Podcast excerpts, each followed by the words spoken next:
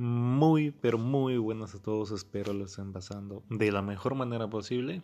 Esto es sin sentido y con razón. Y en esta oportunidad hablaremos de un tema interesantísimo. Me imagino que ustedes, muchos de ustedes, o quizá han escuchado hablar a muchísimas personas de que se quejan. Se quejan por todo.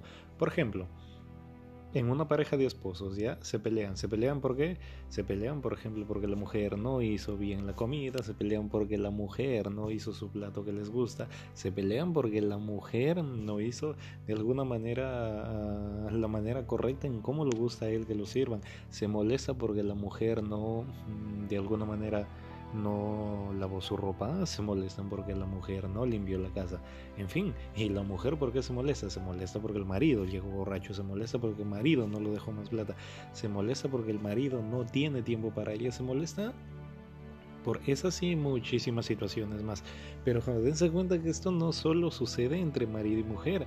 Por ejemplo, ¿qué pasa si es que hay un partido de fútbol? Normalmente el equipo que pierde o a, o a los jugadores que pierden casi nunca tú les vas a escuchar decir, oye, perdimos pero sacamos una gran experiencia o aprendimos algo muy bueno. No, lo que tú vas a escuchar de ellos normalmente es, nosotros perdimos porque el árbitro se echó del otro lado, nosotros perdimos porque el otro equipo tenía 12 jugadores, nosotros perdimos porque, etcétera, etcétera, etcétera, porque no nos dejó patear un penal, porque nos cobró un penal que no era, porque, en fin, un montón de cosas. Vamos a otro ejemplo más, un comprador. Imagínense que tú eres un vendedor, ¿ya? Eres un vendedor, ya sea bisoño, intermedio o experto.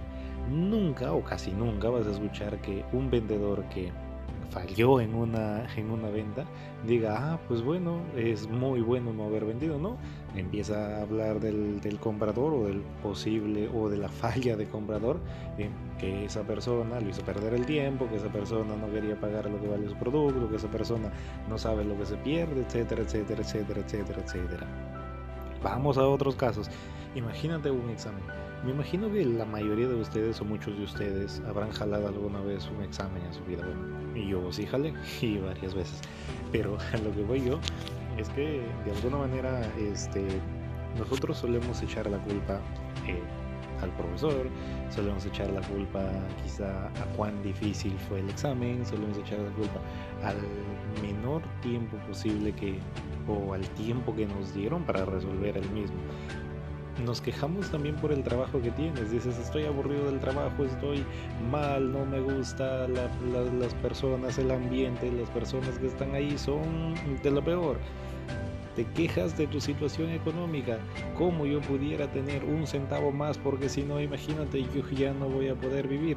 Te quejas de la mala relación con tu familia, si te peleaste con el hermano, si te peleaste con el papá, con la mamá, con el primo, con el tío, con el sobrino te enojas también por eso o te quejas de eso.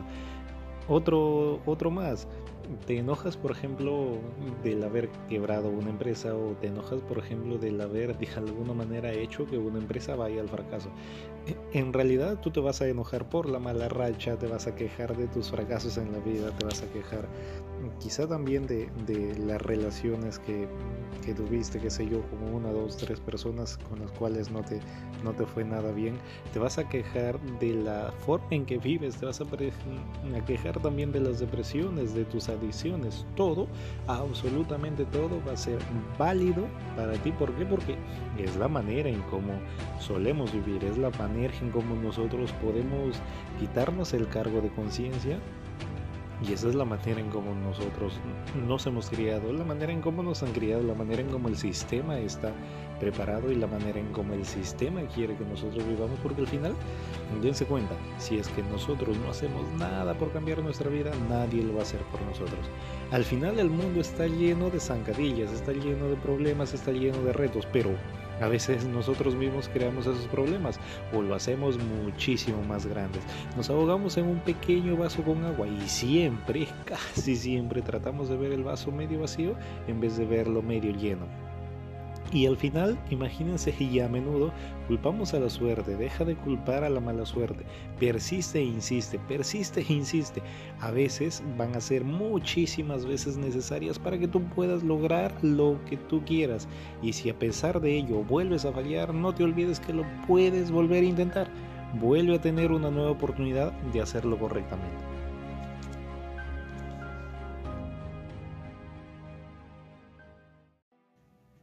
Grábate algo. El persistir no te va a garantizar el éxito, no te garantizará el éxito, pero la persistencia más la experimentación, eso sí, grábate ello, persistencia más experimentación, sí te ayudará con ello. Si fallas una vez, inténtalo 10, si fallas 10, inténtalo 100. Pero cada vez que lo intentas, cambia de estrategia, cambia de medios. A lo que voy es a lo siguiente. Imagínate que de alguna manera haya un proyecto o haya algo que tiene mil maneras de cómo no hacerlo y tan solo tenga una manera de cómo hacerlo. La pregunta es, ¿de qué te sirve insistir tanto en hacer algo de la misma manera si es que no estás acercándote con esa estrategia a lo que tú quieres lograr? A eso es lo que voy.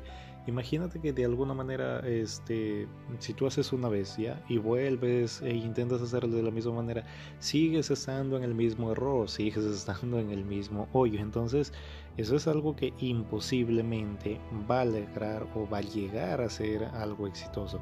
Eso es lo que también deben entender. Cada vez que lo intentas y cada vez que cambias de estrategia, estarás muchísimo más cerca de llegar a tu meta. Busca una meta y ve hacia ello. Busca un motivo y enfócate en ello. Busca un nuevo futuro para ti y para los tuyos. Y tarde o temprano lo tendrás. Solo es cuestión de luchar y lucha hasta que te quedes sin aliento. Hasta que las fuerzas ya no te den más. Recuerda que la vida es sabia y que recompensa solo a aquellos que se atreven a ser diferentes y a romper la barrera de la queja que muchísimo daño nos ha hecho por millones de años. Espero les haya gustado este episodio y nunca se olviden que nosotros somos sin sentido y con razón. Compartan, síganos y conmigo será hasta una nueva oportunidad. Bye bye.